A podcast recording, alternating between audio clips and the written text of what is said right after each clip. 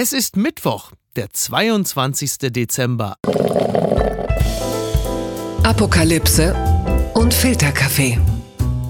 Die frisch gebrühten Schlagzeilen des Tages. Mit Mickey Beisenherz.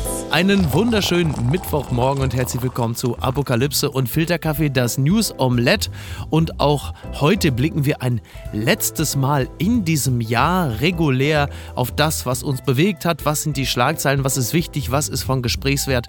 Worüber lohnt es sich zu reden? Und ich freue mich, dass er sich nochmal die Zeit für uns genommen hat. Er ist ja, er ist äh, ein Medienmacher, er ist Satiriker, er ist der Zampano hinter der Kamera und auch vor der Kamera beim Browser-Ballett. Sie kennen ihn als Schlecki Silberstein. Er hat gerade eben, wie soll ich das sagen, bei der Wahl zum peinlichsten Berliner hat er den Titel knapp verpasst hinter Volker Bruch und Julian Reichelt. Hallo, Christian Brandes.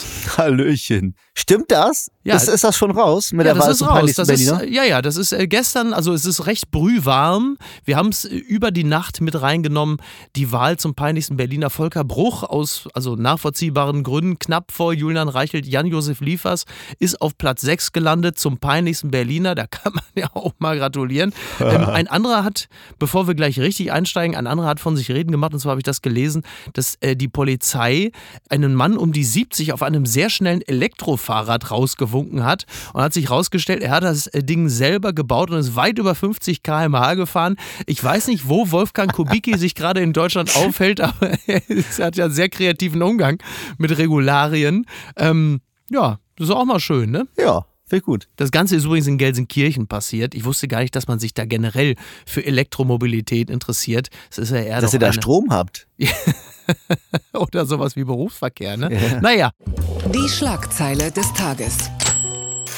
Bund und Länder planen Mini-Lockdown-Veranstaltungen ohne Zuschauer. Das berichtet NTV.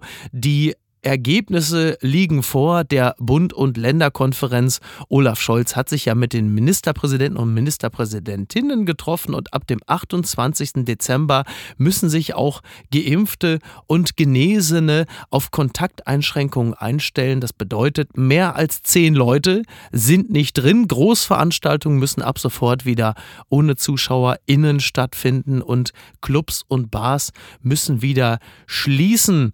Das ist ein bisschen das, was wir ohnehin schon äh, geahnt haben. Hast du das mitbekommen? Also Olaf Scholz hat das ganze Jahr vorgelesen. Das ist jetzt irgendwo ganz grob, wie, also wie er es vorgetragen hat. Der neue Kanzler Scholz, das ist irgendwo ganz grob zwischen Vorlesewettbewerb der Maikäfer-Gruppe, äh, Entführungsopfer liest die Bedingungen äh, der äh, Geiselnehmer vor und äh, Protasevich gibt ein Interview und sagt, also Lukaschenko ist ein feiner Kerl, will sagen, da ist auch performativ noch Luft nach oben. Ja, aber ich glaube, das ist die große Chance am Kanzler Scholz. Er sagt etwas, er bereitet auf irgendetwas vor und bevor er wirklich konkret wird, sind wir alle eingeschlafen. Deswegen Ja. glaube ich auch, dass ein Herr Putin und ein Herr Erdogan, die werden sich mit Koks vollpumpen bis zum geht nicht mehr, weil sie überhaupt nachvollziehen wollen, was er eigentlich von denen will. Ach so, das ist Deswegen- jetzt schon der außenpolitische Blick, ja? Ja, natürlich, so bin ich drauf. Ich finde diesen Begriff übrigens im Zusammenhang mit Clubs und Diskotheken, den ich an dieser Stelle gerne nochmal zitiere, ist der Begriff Tanzlustbarkeiten. Das finde ich Oh, toll. Das ist schön. Ist das nicht als Das Tanzlustbarkeit? Ich finde das, ich finde das ja auch insofern ein bisschen bitter, als ich in dem Moment, wo er das erste Mal, wo der Begriff Tanzlustbarkeiten im Raume steht, ich richtig Bock drauf gekriegt habe und dann sagt man in dem Moment, also jetzt ist aber auch erstmal damit Schluss. Eigentlich ein bisschen schade, ne? Ja, ja, natürlich, aber hat das, hat das Scholz so gesagt, die Tanzlustbarkeit? Ja, ja, also das ist sozusagen, man kann ist- es, man kann steht es so im. Papier. Steht so im Papier. Und man kriegt gerade richtig Bock auf Tanzlustbarkeiten. Man weiß ja, ne, so äh, Berghain und so oder äh, legendäre Song Drei Tage wach. Äh, da geht es ja auch um Tanzlustbarkeiten und das hat sich jetzt äh, erledigt. Man spricht ja gerne vom Lockdown Light in diesem Zusammenhang. Jetzt ist halt die Frage, sind es Maßnahmen, die ausreichend sind an einem Tag, kurz nachdem das RKI äh, sofort nach vorne preschte und sagte, man muss jetzt dringendst Kontakte also unmittelbar reduzieren. Und jetzt wird es immer interessanter. Jetzt sagt sogar Karl Lauterbach, der Gesundheitsminister, also das, äh, das RKI, das sagt also jetzt also gar nicht äh, zielführend. Das ist also eine ganz neue Komponente, die wir jetzt in dieser Pandemie erleben. Das RKI mahnt und warnt. Gesundheitsminister Lauterbach wiederum sagt, das bringt ja jetzt auch nichts hier vorzupreschen. Und Streeck und Drosten sind Teil des Expertenteams und sind sich plötzlich einig. Also in Staffel 4 dieser großen Serie Die Pandemie wird es jetzt langsam interessant. Neue Allianzen bilden sich aus. Ich finde, es geht noch lange nicht zu weit. Es wäre eine Chance für alle, wenn wir sagen, maximal vier Leute dürfen in einem Raum Weihnachten verbringen. Das würde sehr, sehr viele Familienkonflikte verhindern. Oh ja. Deswegen sage ich, Team Lauterbach immer ordentlich die Handbremse ziehen. Es ist ja nun so, dass es, äh, während wir darüber reden, auch die Meldung gibt, dass die EU-Impfnachweise ohne Booster künftig nur noch neun Monate gültig sind im Rahmen der EU. Ich fand das insofern relativ bemerkenswert, als ich sowieso niemals erwartet hätte, dass die ohne Booster überhaupt noch irgendwie ein paar Wochen gültig sind. Und jetzt heißt es, ohne Booster gelten die nur noch neun Monate. Auf was für eine Art von äh, Zukunft blicken wir denn da, was die Impfnachweise und Impfpässe und das Boostern angeht? Wo ist denn da, äh, wo geht's los und wo hört's auf? Ich denke, es hört natürlich nie auf. Wir werden irgendwann Impfpässe in drei Bänden haben. Wir werden irgendwann äh, mehr äh, Booster-Impfstoff in uns haben als, als Wasser im Körper. Und ich glaube, das ist eine Zukunft, die wir uns äh, vorbereiten können, dass da, wo jetzt gerade noch die Impfzentren sind, ähm, dass da irgendwann äh, Intensivbettenzentren sind, also dass sozusagen so. auch das Stadtbild verändert, ja. dass man sich überall und überall kann man sich hinlegen und sich an eine Beatmungsmaschine legen. Ich glaube, das ist etwas, worauf wir uns alle einrichten. Das ist ja kein müssen. sehr positiver Blick in die Zukunft, Komma, Schlecki. Doch, doch, es ist sehr nachhaltig. Also keiner wird älter als 40. Am Ende muss man sagen. Das ist natürlich wieder gut für die Rentenkasse eigentlich auch, weil das ja, ist ja eines der großen Probleme, natürlich. auf die wir zusteuern. Ja. Das Rentenproblem, das haben wir jetzt schon nicht mehr. Ich denke, darauf wird es hinauslaufen. Jetzt muss natürlich nur irgendjemand die Leute darauf vorbereiten, denn ich glaube nicht, wenn du mich fragst, dass es jemals aufhört. Ah ja, okay. Gut, also dann wärst du Team mit dem Virus leben. Also ich glaube in Zukunft, also fürs Jahr 22 wäre es auf jeden Fall schon mal nicht schlecht, wenn die Impfzentren äh, fest einen Barista anstellen und wie im P&C im, im Kellergeschoss vielleicht auch einen eigenen DJ, der so ab und zu mal Lemon Tree auflegt oder auch mal keine Ahnung, was ist ein beliebter Tanzklassiker, ne? Moviestar. Ja, ja, also das, ja. wir werden damit leben müssen. Und das meint, es klingt jetzt vielleicht so ein bisschen verhärtet oder zynisch, aber was? so ist es doch nun mal einfach. Also früher, früher wolltest du Jurist werden, äh, morgen wirst du Bestatter. Es ist einfach äh, sozusagen im Wandel der Zeit. Äh, wir befinden uns drin und ich fände es schön, wenn wir irgendwann einfach sagen, 50 Jahre Corona, da gibt es nochmal so einen kleinen Zapfenstreich. Aber es ist, finde ich, okay, sich auf eine Corona-Normalität vorzubereiten. Mhm. Wenn sie da nicht eintrifft, ist ja auch nicht schlimm. Ja, nee, das, genau, das ist einfach der andere Angang. Äh, du hattest mir gerade kurz erzählt, du bist äh, ein bisschen ein bisschen durch, weil du so eine Art Family Boostern hattest. Genau, ich war Kann heute, so ja, ich war heute bei meiner dritten Impfung, ich war bei meiner Boosterimpfung und bei der ersten Impfung meines siebenjährigen Sohnes. Mhm. Das war nicht unproblematisch, weil ähm, auf dem Rückweg von der Impfung hat er gesagt, ich will das nicht, ich wurde gezwungen. Und dann habe ich gesagt, die Schnauze, äh, das kann uns ziemlich in die Bredouille bringen. Was soll das überhaupt? Ich sehe den Sinn darin gar nicht. Ja, sowas halt. Dann habe ich ihn schnell zu Hause reingesteckt und ich glaube, mal gucken, was, was morgen Twitter sagt. Papa, wir machen morgen in der Krabbelgruppe, machen wir uns eine Ungeimpft-Binde. Alle. Ich nehme das ernst. Also das war so für mich, Impfpflicht ist ja ein, ein Kampfbegriff aktuell. Mhm, ja. Und mir ist da erst bewusst geworden, dass er wirklich keine Wahl hatte. Ja, ja. Ähm, ja, er wurde muss man einfach so sagen, dazu gezwungen. Äh, nicht anders als meine sechsjährige Tochter, mit der war ich am Sonntag im ja, Impfzentrum, ist übertrieben. Also es war in einer äh, Grundschule, wurde in der Aula geimpft und äh, großes Kompliment auch da an meine Tochter, die hat natürlich überhaupt gar keine Anstalten gemacht, sondern äh, die ist mit uns hingegangen. Ich meine, es ist schon mal ganz gut, wenn die Eltern schon mal einigermaßen unbesorgt reinblicken, dann hilft es ja auch dem Kind, sich zu entspannen und für die war das halt einfach nicht anders als jede andere Impfung auch und sie hat das also ausgesprochen entspannt durchgestanden. Meine anekdotische Evidenz: Mädchen sehr entspannt, Jungs geschrien wie am Spieß. Ja. Viele von denen. Also die, das Gekreische hatte einen, äh, einen männlichen Hintergrund. Ja. Das muss man also ganz deutlich sagen. Hatte ein Y-Chromosom. Ja. Blattgold. Franziska Giffey ist neue regierende Bürgermeisterin. So, jetzt jubilieren wir genauso wie die Zeit. Die frühere Bundesfamilienministerin übernimmt von Michael Müller das Berliner Abgeordnetenhaus, wählte Giffey mit 84 von 139 Stimmen zur neuen Landesregierungschefin. Und sie konnte ja im Grunde genommen die Champagnerdusche gar nicht ausführen, weil sie ja direkt zur Ministerpräsidentinnenkonferenz musste und dann jetzt auch entsprechend in dieser Funktion dann auch die neuen Beschlüsse vorlesen. Ähm, meinst du, sie hat sich gefreut, dass sie jetzt endlich auch mal in der Funktion dabei sein durfte? Sie konnte ja auch zum Beispiel auf Menschen wie Hendrik Wüst treffen. Er ist wahrscheinlich der Erste, der hingegangen ist, der jetzt einmal schon dabei war und sagt: Pass mal auf, Mädchen, ich erkläre das mal hier. So und so sieht's aus. Komm mal her, ich hol uns beiden mal einen Kaffee. Sowas halt. Ich glaube, Franziska Giffey ärgert sich gerade den sozialdemokratischen Arsch ab, denn als es darum ging, dass sie möglicherweise die Bundespolitik verlassen sollte und sich möglicherweise auch selber einen äh, Plagiatskandal angedichtet hat, mhm. da dachte man ja noch, mit der SPD ist kein Blumentopf zu gewinnen. Ja, Deswegen hat sie sich meiner Meinung nach rechtzeitig aus der ah, Affäre gezogen ja. und sich selbst belastet, ja. sodass sie dann ganz normal so. neu durchstarten kann als Berliner Bürgermeisterin. Mhm. Und jetzt merkt sie, fuck, jetzt bin ich hier Berliner Bürgermeisterin und hätte möglicherweise noch doch ein richtig schönes Bundesamt bekleiden können. Ja, das ist natürlich stimmt. Das ist, äh, das ist ein interessanter Punkt. Klar, du musst natürlich jetzt da irgendwo in so eine Art äh, ja, also wie soll ich das sagen, binnenteutonisches Drittweltland und muss da ja. jetzt so, im Grunde wie so ein Blauhelm versuchen, da jetzt so die Reste zusammenzukehren und zu so einer Art Stadt wieder aufbauen. Ja, da, da hast du natürlich einen Punkt, ne? während jetzt andere Menschen irgendwie, andererseits Cem Özdemir ist Landwirtschaftsminister, also da ist auch nicht nur Begeisterung zu spüren. Ich bin ja als treuer Radio 1-Hörer, bin ich ja mit der Berliner Politik mittlerweile besser vertraut als äh, mit der äh, A meiner Heimat NRW, was sicherlich auch für die geistige Gesundheit ganz gut ist. Und äh, B, äh, Hamburg. Ich, ich habe eigentlich in den letzten Wochen nur gezittert, dass dieser Klaus Lederer äh, um Gottes Willen bloß Kultursenator bleiben möge. Ne, von den Linken. Das ist das Einzige, was mich interessiert hat. Soweit bin ich schon. Soweit haben sie mich schon.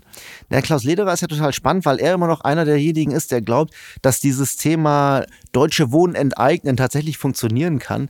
Ich finde das Linker, was soll er denn machen? Kühnert ist jetzt Generalsekretär ja, der SPD, der hat jetzt andere Sorgen. Na klar, er muss das machen und ich finde das auch, also ich meine, wir alle sind uns einig, äh, niemand wird irgendwann ereignet und die Giffey wird sagen, ja, das muss erstmal die Gerichte klären und die, die Gerichte werden sagen, ja, ist halt nicht. Ja. Aber ich, als jemand, der in Berlin lebt, ich finde dieses Thema total spannend und ich, mich würde wirklich mal interessieren, wie weit wird man das Ganze treiben? Ja, interessant ist übrigens, ja, das kann man übrigens auch, es könnte eigentlich auch ein bisschen der Claim der Stadt Berlin sein. Wie weit wird man das Ganze treiben? Also du hast irgendwie Wie weit Sachsen, kannst du gehen? Genau, du hast irgendwie, was, ich glaube Sachsen oder Sachsen-Anhalt, Land der Frühaufsteher, Berlin, wie weit kann, kannst du gehen? Und Klaus Le wenn Klaus Lederer jetzt zum Beispiel sagt, ja, Enteignen von Immobilien Großgrundbesitzern treibt er voran, meldet sich irgendwann Bushido und sagt, ich dachte, du bist auf Seiten der Künstler, Klaus. Ne? Also wer weiß, was dann noch so alles kommt, aber wir werden das intensiv verfolgen. Bleiben aber jetzt noch mal ganz kurz im Bereich der, äh, naja, problematischen Politik. Die unbequeme Meinung. Ex-Präsident verteidigt Vakzine. Trump erzählt vom Booster und erntet Buhrufe. Das äh, berichtet auch NTV. Bei einem Live-Interview von Moderator Bill O'Reilly mit Donald Trump geht es um die Pandemie. Der ehemalige US-Präsident schwärmt von den Impfstoffen, der viele Leben gerettet hätte. Als er dann von seiner Auffrischungsimpfung erzählt, bekommt er den Unmut einiger Anhänger. Also, also bei ihm, er ist quasi das Bu in Booster. Ähm, das habe ich gesehen als Clip und dann, yeah, it's great, it's fantastic, now I gotta get the vaccine. Und alle am Buhen, so, buh, pfui, Verräter. Das hätte er, ja, wobei, das hatte er, glaube ich, schon mal vor, vor vier Wochen oder so, erzählte er auch schon mal vom Impfen. Also er hat sich sein Publikum mittlerweile auch so zurechtgeschneidert, dass sie alleine nur beim I wie Impfen schon durchdrehen. Also erstmal muss ich sagen, du bist ein unglaublich guter Donald Trump Impersonator. Also das ich bin so. primitiv genug, um ihn glaubwürdig darstellen zu können. Genau, aber Alec Baldwin darf ja jetzt erstmal nicht mehr so viel reden. Um Gottes Willen. Ähm, ich fand das auch sehr, sehr überraschend. Ähm, das, ist, das klingt so ein bisschen nach die Geister, die ich rief. Also, ja. was ja eh interessant ist, Impfen ist ja keine persönliche Angelegenheit, Impfen ist eine politische Angelegenheit geworden. Mhm. Ich glaube, das hat uns alle überrascht. Und bei Trump war es halt eben auch so. Als ich diesen Ausschnitt gesehen habe, dachte ich, okay, er ist jetzt Gefangener seines eigenen Narrativs. Er darf jetzt gar nicht mehr zugeben, dass er geimpft ist. Ansonsten ist er auch weg vom Fenster. Das fand ich sehr interessant. Ja, das ist ja ein bisschen, das ist ja auch ein bisschen der Gedanke, der dem Thema Impfpflicht in Deutschland auch zugrunde liegt da das Ganze so politisch geworden ist, man kann auch schon fast von grenzreligiös sprechen, haben sich manche halt auch ideologisch so festgeschraubt, dass du auch in der eigenen Peer Group nicht mehr über das Thema Impfen sprechen kannst, ohne Buhrufe zu ernten, wenn du plötzlich irgendwann sagst, naja, ich habe es jetzt doch mal gemacht, es scheint mir jetzt ganz sinnvoll zu sein. Und Trump erlebt im Grunde genommen das, was jetzt, also in diesem Raum, bei diesem Interview, was viele andere äh, an Heiligabend befürchten dürfen, wenn sie Onkel Norbert erzählen, pass mal auf, also ich habe mich ja impfen lassen und dann ist aber richtig was los. Äh, schwieriges Thema, aber Trump Nee, setzt wahrscheinlich nicht. darauf, dass 2024 das Thema Impfen durch ist und er auf anderen Ebenen wieder genügend Stimmen einsammeln kann, was ihm vermutlich auch gelingen dürfte. Ich habe eine Lösung, lieber Micky. Jedes Mal, wenn du mich einlädst, habe ich eine Lösung für die größte Problem unserer Zeit. Ja, bitte. ich würde sagen, was jetzt auch langsam so, so ein bisschen diskutiert wird, das ist die Impfprämie. Also du bekommst Geld dafür, Ja. dass du dich impfen lässt. Ja. Und ähm, ich finde es sehr spannend. Jeder, mit dem ich drüber rede, sagt so, na, aber jetzt, ich bin schon geimpft und ich kriege gar nichts oder was. Also dann bricht so eine kleine Neiddebatte an. Oder dass alle Leute sagen, na, da sollen jetzt also die, die Impfgegner noch belohnt werden. Ich sehe es ja ganz anders. Ähm, ich erinnere mich gerne an den Heinrich Haffenloher aus Kir Royal, Ja. der gesagt hat, ich scheiß dich so was von zu mit meinem Geld. Ja, ich schick dir eine, ich schick dir eine Koffer, ich schick dir jedes Mal mehr und irgendwann machst du es. Irgendwann wirst du so mürbe, Da bist du dann lässt du dich Knecht. impfen. Da bist du mein Da bist du Knecht. mein Knecht. Ich glaube da wirklich dran und ich würde es gerne sehen, ähm, ich würde sogar auch gerne die Debatte sehen, wenn es heißt, legen wir es jetzt mal fest, Mhm. Ja. ähm, jeder, der sich jetzt noch erst impfen lässt, bekommt, sagen wir ruhig mal, 1000 Euro. Mhm. Wie viel ist dir deine Ideologie dann noch wert? Oder aber Ja. ist die Religion des Kapitalismus nicht viel stärker als alles andere? Also äh, dieses Thema der Impfprämie, das haben wir auch immer mal wieder so angerissen, weil die Vergangenheit und auch die Zukunft äh, uns lehren wird, dass alles, was uns komplett bekloppt vorkommt und völlig fernab jeglicher Vernunft, dass exakt das eintreten wird. Und wir, die wir uns halt einfach als willfährige äh, Sklaven des Vakzingottes uns jedes Mal, wir einfach unseren Arm hingehalten haben, wann immer es was zu nadeln gab, wir werden dann natürlich noch kopfschüttelnd daneben stehen und sagen, allen Ernstes, ihr macht das jetzt, für 500 Euro werden jetzt einfach die geimpft, die einfach zu faul, zu skeptisch und sonst was waren. Ich glaube, die wahren Ideologen, die werden es nicht machen, weil da ist einfach zu viel Telegram durch ihr Gehirn ge äh, geflossen. Aber es wird einige geben, die bislang so ein bisschen gezuckt haben. Es gibt ja auch, du wirst es auch in deinem äh, beruflichen oder privaten Umfeld erlebt haben. Also ich habe alleine im Rahmen meiner beruflichen Tätigkeit den ein oder die andere Schauspielerin kennengelernt in den letzten Wochen, die also hinter den Kulissen äh, von ihrer Impfskepsis berichtet hat, um es mal vorsichtig auszudrücken, aber dann auch zu erkennen gegeben hat, dass sie oder er weiter arbeiten wollte und deshalb sich dann halt gebeugt hat. Und das ist ja genau das, was man auch versucht, über diese 2G oder 2G-Plus-Regel dann noch so rauszuquetschen. Diejenigen, die halt die hard Impfgegner sind, wirst du, glaube ich, mit 1000 Euro äh, nicht locken können, aber vielleicht ein Meet and Greet mit Attila Hildmann. Vielleicht ist das am Ende das Entzauberungsmoment, weswegen dann jemand sagt, also ich habe mir das alles insgesamt doch ein bisschen spektakulärer vorgestellt. Weiß nicht. Naja, oder Impfkommandos, ganz einfach. Hm. Ich glaube, am Ende geht es darum, ähm, jeder muss ja sein Gesicht bewahren. Und Ja. wenn wir eine sozialverträgliche Lösung finden, dass Menschen gegen ihren Willen geimpft werden, aber ähm, dann trotzdem geimpft sind, sich sozusagen auf der einen Seite freuen können, naja, immerhin bin ich geimpft, auf der anderen Seite sagen können, ich, es war aber gegen meinen Willen, dann ist es, glaube ich, ein ganz fairer Deal. Also möglicherweise sollten wir auch die Bundeswehr aussenden und einfach Leute undercover impfen lassen. Dann kann jeder sagen, ich war nicht dafür, aber zum Glück bin ich geimpft. Das gibt's doch gar nicht. Es ist äh, für die Romantischen unter uns so, dass die sogenannten Ursiden in der Nacht auf morgen den Himmel schmücken und zwar in einer Vielzahl. Also die Ursiden sind jetzt übrigens, ist jetzt nicht, also da muss man vielleicht mal so ein bisschen deeskalieren, ist keine neue Variante, die jetzt irgendwie von oben herab rieselt, sondern es handelt sich hier um Sternschnuppen und man kann sich also in dieser Nacht vielleicht auf das Dach seines Autos legen und dann einfach mal in den Himmel gucken und sich an so etwas erfreuen. Schlecki, du bist doch ein, ein altes Romantikschwein, möchte ich mal sagen. Du kannst dich doch für solche Dinge begeistern, oder? Ich bin die Mutter aller Romantiker. Also Siehst du also. Ich würde mich gerne auf das Dach meiner Eigentumswohnung legen, wenn sie nicht genau im dritten Stock von fünf Stockwerken wäre. Aber ja, gerne. Was, was verspricht mir das? Also, Ja, es ähm, ist doch schön. Kann man sich was wünschen? Es mangelt doch, so, es nur mangelt schön, unserer okay. Zeit doch an Schönheit. Das muss man doch an ganz eindeutig Punkt, sagen. Ja, ja, ja. Ne. Jetzt hast du mich gestellt.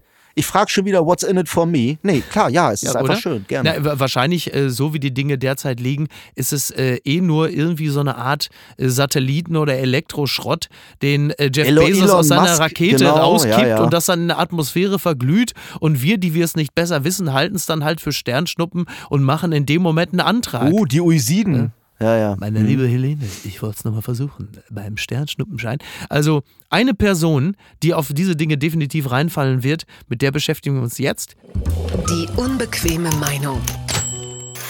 Kommt in der Süddeutschen verlässlich immer von Hilmar Klute und der schreibt der Seelenstrip des Robert Habeck. Der Vizekanzler teilt gerne seine Gefühle mit allen. Sollen Politiker ihre Distanz zur Bevölkerung aufgeben oder darf man mal sagen, Herr Habeck, wir möchten das nicht? Er bezieht sich natürlich auf die tolle äh, Dokumentation Konfrontation, die Markus Feldenkirchen äh, mit Robert Habeck erstellt hat und dann schreibt ähm, Klute am Anfang sowas äh, wie, dass Habeck durch Berlin geht und dann sagte er halblaut, er habe am Morgen Müsli mit Wasser gegessen, ohne Scheiß. Angeblich hatte er keine Zeit gefunden, Milch zu kaufen. Außerdem habe er schon lange den Müll nicht mehr rausgebracht, so Habeck. Die Wäsche sei auch liegen geblieben. Im richtigen Leben schaut man, sobald jemand so ein Zeug erzählt, auf die Uhr, weil einem plötzlich einfällt, dass man jetzt diesen Teamstermin hat und an den Rechner muss. Sagt hingegen ein Politiker, er frage sich selbst, wie man nur so doof sein kann, regieren zu wollen, sendet die Filterblase eine Armee von Herzen und applaudierenden Händen.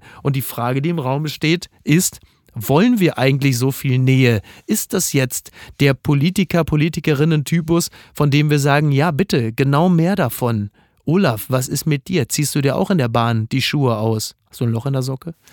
Ja, also sagen wir mal, Robert Habeck würde eine Pressekonferenz geben und sagen, ja, ich rieche an meinen eigenen Furzen, Ach Mensch. dann wäre das für mich, Mhm. ich glaube, es, es würde mich, ohne dass ich es erklären kann, es, es, es würde ihn nahbarer erscheinen lassen. Das könnte ein Ich neuer finde vielleicht ein bisschen sein. sehr nahbar, ne? müsste man sagen. Ja, aber sehr, okay, sehr aber wenn nahbar. du, nein, aber du sitzt da halt einfach und isst deine eigenen Popel und sagst, ja, that's me, das bin ich. Also ich bin auch nicht Könnte ihr. Bundestrainer werden unter den Voraussetzungen. Zum Beispiel, Ja. eben, genau.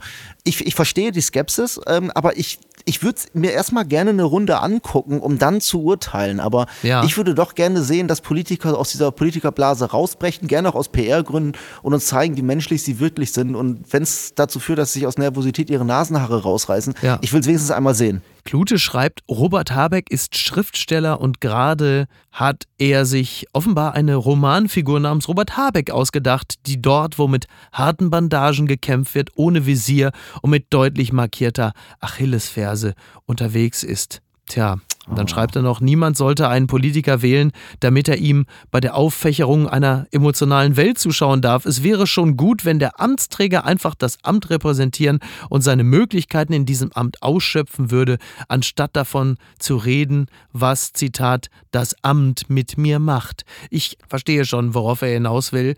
Und gerade bei einer neuen Regierung wünsche ich mir auch in erster Linie zunächst einmal konsequentes, zielführendes Agieren und weniger äh, Nabelschau, weil dafür gibt es ja dann irgendwann den Ausstand, wo man sagt, ah, oh, so viel Gefühl hätte ich ihm gar nicht zugetraut. Lieber Miki, darum geht es doch in der Politik nicht. Es geht doch um Gefühle. Und Robert Habeck ist ein Mensch, ich glaube, ähm, gerade er wäre schlecht beraten, wenn er sozusagen diesen Olaf Scholz-Film fährt. Ich kann mir sogar vorstellen, dass Lindner, Habeck, Baerbock und Scholz, dass sie so eine Art Expendables gründen. Also, dass, dass sie sagen, wir sind eigentlich ein Politiker und wir werden jetzt unsere Stärken und Schwächen irgendwie so zusammen amalgamisieren, Ja. dass es ein, ein, ein unschlagbares Ding ist. Und das Herz oder sagen wir mal die Seele oder sagen wir mal die Klitoris dieser Verbindung ist Robert Habeck. Ach, guck mal, toll, jetzt geht's los. Also, ich lasse das einfach mal, ich lasse das einfach mal so stehen, nehme das mit Hab ich über das die grad wirklich ich nehme das mit über die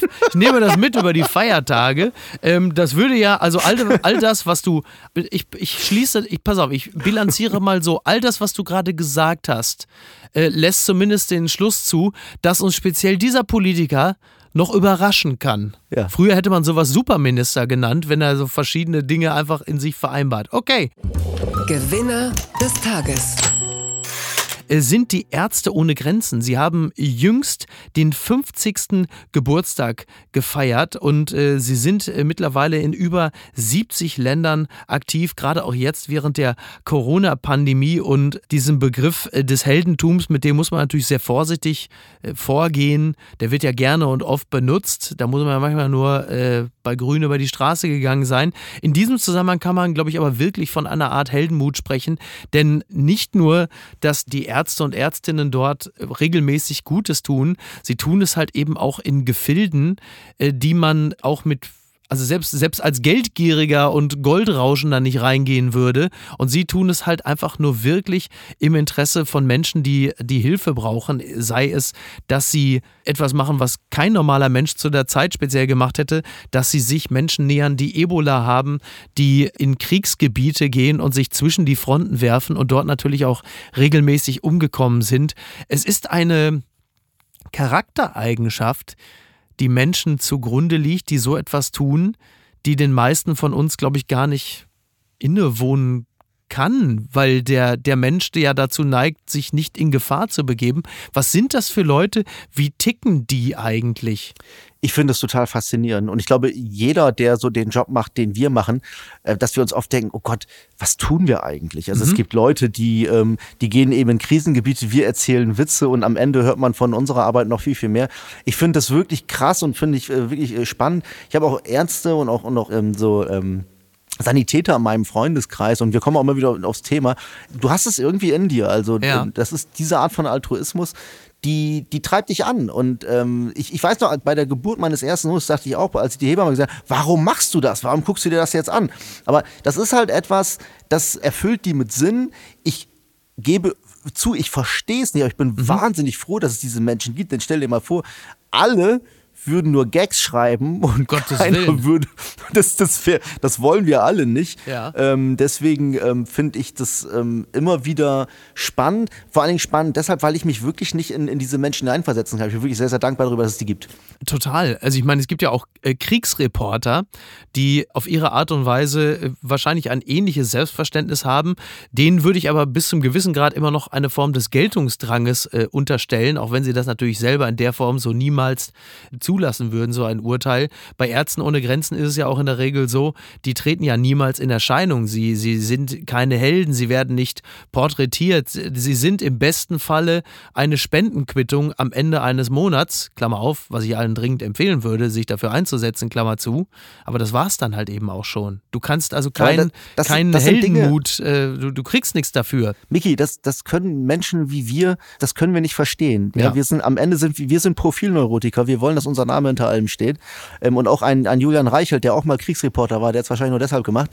Aber das ist wirklich, ja, das ist so. Sie, sie gehen auf im, im Schatten eines Gedanken, einer, einer Organisation und ich gucke mir das an und witzigerweise, ich habe mir irgendwann mal auch aus PR-Gründen, habe ich mir auch mal ein Spendenkonto eingerichtet. Und die ersten waren tatsächlich Ärzte ohne Grenzen, ja. die ich jetzt, ich weiß nicht mit wie viel, also ich habe die jetzt auch nicht mit ewig viel Knete gefüttert, aber seitdem bekomme ich halt immer von den, ähm, die, die Newsletter und auch die Reports und denke mir halt immer wieder, krass, ey, ihr macht das wirklich. Ja, ja, also es ist äh, beeindruckend und äh, absolut unterstützenswert. Die gute Tat des Tages ist trotzdem hier eine andere, denn es ist so, dass der Einsatz selbstfahrender LKWs näher rückt. Das berichtet äh, NTV. Ich habe heute viel NTV dabei, aber das ist auch völlig in Ordnung. Das man schon. Ja, ein guter Kanal. Ne? Hier steht, das Interesse von Investoren, Herstellern und Speditionen an autonom fahrenden Lastwagen steigt. Die Technologie ist dabei keineswegs mehr nur Zukunftsmusik. Bereits jetzt sind Testflotten weltweit im Einsatz. Die Branche sieht ihre Marktreife in greifbarer Nähe. Ja, es war bis vor kurzem noch so, dass Investoren in erster Linie Geld ausgegeben haben für Robotaxis beispielsweise. Und jetzt ist es aber so, dass der monetäre Einsatz für selbstfahrende Lkw extrem gestiegen ist und dass das Ganze wohl langsam so eine Art, nennen wir es mal, Marktreife bekommt. Auch im Südwesten der USA gibt es schon so diverse äh, Teststrecken, die befahren werden. Gerade bei, bei Daimler äh, gibt es auch sehr viele, die sagen so, das äh, gehen wir jetzt mal an und worauf läuft das hinaus? Und hat die Pornoheftindustrie jetzt an dieser Stelle, wenn es demnächst zu selbstfahrenden LKWs kommt, was wird aus der?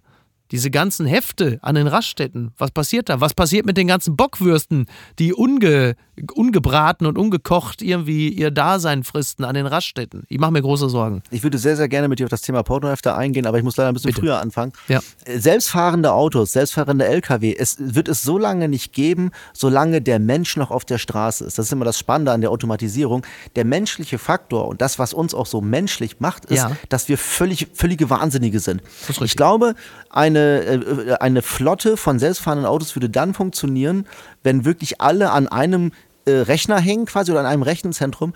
Ja, aber dann müsstest du von einem Tag auf den anderen jeden einzelnen menschlichen Fahrer äh, von der Straße verbannen und jemand, der äh, wie ich auch schon mal angetrunken Leute von der Disco nach Hause gefahren hat, weiß, es geht erst dann, wenn der letzte Mensch aus Fleisch und Blut von der Straße verbannt ist. Dann wiederum sage ich, das kann funktionieren. Bis dahin ist das Chaos zu groß, wenn auch nur ein einziger Mensch auf der Straße ist. Unterm Radar. Das ist unser kleiner Service für Fans der Musik. Ich kann im Detail jetzt nicht sagen, welche dieser Konzerte aktuell dann auch wirklich stattfinden können, aber Schlecki, für dich und für viele andere eine kleine Auswahl dessen, was heute Abend noch so an musikalischen Preziosen auf uns wartet. Zum Beispiel Angelo Kelly und Family auf der Irish Christmas Tour in Stuttgart. Die Amigos spielen die 50 Jahre Jubiläumstour in Wetzlar. Der Höhner Weihnacht in Alsdorf. Pietro Lombardi, das wäre wahrscheinlich was für mich, äh, liest heute aus, nein falsch, es ist eine Live-Tour in Berlin. Na, Till Brönner, Christmas Live in Düsseldorf, auch toll. Und, das ist vielleicht, dann hast du es nicht so weit, Sidos Weihnachtsshow in Berlin. Klasse. Für welches dieser, äh, für welches dieser Ding würdest du dich entscheiden? Natürlich für Sidos Weihnachtsshow. Gibt's die wirklich? Ja, ja, Sidos Weihnachtsshow. Nicht im Stangelwirt, ja sondern immerhin mal wieder in Berlin. Also er, er ist wieder Straße. Ja, das finde ich ja Sidos geil. Also das Weihnachtsshow, was ich- ist da wohl, was passiert denn da? Das würde ich sehr, sehr gerne sehen. Vor allen Dingen von dem Hintergrund, dass ich letztens von einem Journalist, der nicht genannt werden will, der sich mit diesem ganzen, diese ganzen Auseinandersetzungen Bushido und, und Abu Chaka Ja. äh, auseinandersetzt, dass der sagt, wahrscheinlich, und da zitiere ich nur Mhm. Ja. einen Menschen, den ich nicht zitieren kann, weil ich seinen Namen nicht kenne, wir haben noch ein bisschen was getrunken, aber der sagt, so bösartig wie dieser Arafat und diese Abu Chaka Gang gezeichnet wird von Bushido, ist sie wahrscheinlich gar nicht. Ähm, Und die haben, die haben gerade äh, wahnsinnig Angst davor, dass Bushido irgendwelche Sachen raushaut, äh, die, die, die aller äh, Glaubwürdigkeit entbehren. Also er ist, er scheint wohl gerade jemand zu sein, der auch auf diese ganzen Dokumentationen und die ganzen Bücher linst und all das, was man am Ende monetarisieren kann. Und wahrscheinlich ist es so, dass wir die wir glauben, dieser arme Bushido, der ist jetzt gerade wirklich ein Opfer von dieser ganz schlimmen, äh, von, von diesem Araber-Clan, dass der in Wirklichkeit auf seine Art und Weise diese armen Araber-Clans terrorisiert. Ach so. Weil er, ja, das Und die, ist, und die, ach so, okay, verstehe. Und die Abu Chakas sind in. Wirklichkeit eigentlich viel harmloser und die trifft man jetzt möglicherweise sogar gerade auf der 50 Jahre Jubiläumstour der Amigos in Wetzlar. Und wir haben sie alle völlig missverstanden. Ganz genau, weil sie sich da verstecken, weil sie da wissen, da wird niemals ein Bushido auftauchen und Beweise sammeln, dass, dass er von ihnen geschlagen wurde. Und was schreibt eigentlich die Bild? Ein versöhnlicher Jahresausklang. Post von Wagner. Hallo, Corona-Teufel. Seit zwei Tagen läuft mir die Nase. Ich muss auch mehrmals niesen. Und nachts muss ich husten. Hat mich Omikron erwischt? Dieser Killer, den man nicht sieht? Aushusten, atmen. Wo hat mich Omikron erwischt? In der U-Bahn zwischen zwei Stationen? Vor einem Supermarkt? Oder im Klo? Virologen sagen voraus, dass wir eine Naturkatastrophe erleben werden. Ich googelte gestern, was für ein Scheißkiller dieses Virus ist. Das Virus ist dumm. Es ist kein Lebewesen. Das Virus kann sich nicht fortpflanzen. Das Virus hat keinen Stoffwechsel. Das Virus braucht einen Menschen, einen Wirt, ein menschliches Wesen. Das Virus ist alt. Es heißt, das Virus sei schon in der Ursuppe des Big Bang, des Urknalls gewesen. Wir tragen gerade eine Menschheitsschlacht aus. Virus gegen Mensch. Ich hoffe, dass der Mensch gewinnt. Herzlichst, Ihr Franz Josef Wagner. Ja, siehste. Einmal am Handlauf der Rolltreppe im Karstadt geleckt und schon hast du so Omikron, ne? Also weiß man. Ich brauche das ja- zur Orientierung. Aber sag mal, Miki, jetzt mal Hand Ja. aufs Herz. Ha- Hattest du von Anfang an geglaubt, es heißt Omikron oder Omnikron? Nee, ich habe tatsächlich Omikron. Ich habe es mir gleich richtig eingeprägt. Aber Omikron würde natürlich passen, weil es überall ist. Ja, und und, und, aber, aber was, was ich damit sagen will, wer entscheidet denn eigentlich, wie diese Varianten heißen? Äh, Im Zweifel sagt zumindest Xi Jinping, Xi heißt das Ding nicht. Mach mal gleich den nächsten Buchstaben. Ne? kleiner Ja, Anruf, spannend, kleiner Anruf als- bei der WHO. Wie wollt ihr das Ding nennen? Äh, das lass mal noch, sein. Es hieß ja irgendwann mal, be- bevor diese Variante kam, hieß es ja, ja, sie kommt so ein bisschen aus Südamerika und so weiter. Ja. Und dann dachte ich mir, ja, dann lass uns auch mal die, die Samba-Variante nennen, Ja. damit es halt nicht so diese, diese Schwere hat. Aber dann, dann, dann kam Omnicron, es ist Omikron. Ich glaube, die ähm, Akzeptanz für auch so eine Variante steigt in der Bevölkerung, wenn sie nicht gleich klingt wie eine Krankheit. Äh, ja, so meinst du wie der Golf Genesis oder der Golf Pink Floyd. Vielleicht muss man das Ding einfach positiver die, die besetzen. Pink oder? Floyd-Variante. Pink Floyd Variante oder Helene. Wir nennen sie jetzt einfach künftig Helene, Tommy, äh, Pietro. Ja. Also die nächste, pass auf, wir einigen, pass auf, wir machen das jetzt fest. Das ist die letzte Amtshandlung für heute. Die nächste Variante heißt Pietro und dann findet es doch auch Anklang, äh, speziell jetzt sagen wir mal auch äh, gerade dort, wo jetzt ähm, also die Information sowieso vorrangig eher aus WhatsApp-Gruppen bezogen wird. Ja. So, also. Schlecki, Christian, ich danke dir ganz herzlich. Das war die letzte reguläre Folge für dieses Jahr. Schön, dass wir das gemeinsam noch beschließen konnten. Speziell die Bilder, die ich äh, im, ähm, sagen wir mal, im sexuellen Bereich von Robert Habeck äh, habe noch äh, bekommen dürfen, werden mich in meinen Träumen verfolgen. Aber warum soll es mir da auch besser gehen als Markus Feldenkirchen? Äh, vielen Dank. Freue mich, wenn wir uns nächstes Jahr wieder hören. Muss ja nicht wieder ein Jahr dauern. Genau. Lass es dir gut gehen. Frohe Feiertage. Dir ein schönes Fest und einen guten Rutsch. Dankeschön. Bis dann. Mach's gut. Ciao. Ciao. Tschüss. Einen guten Verlauf. Stimmt, so sagt man das jetzt. Apokalypse und Filtercafé ist eine Studio Bummens Produktion mit freundlicher Unterstützung der Florida Entertainment. Redaktion Niki Hassania. Produktion Laura Pohl. Ton und Schnitt Niki Franking. Neue Episoden gibt es jede Woche montags, mittwochs und freitags, überall, wo es Podcasts gibt. Stimme der Vernunft und unerreicht gute Sprecherin der Rubriken Bettina Rust.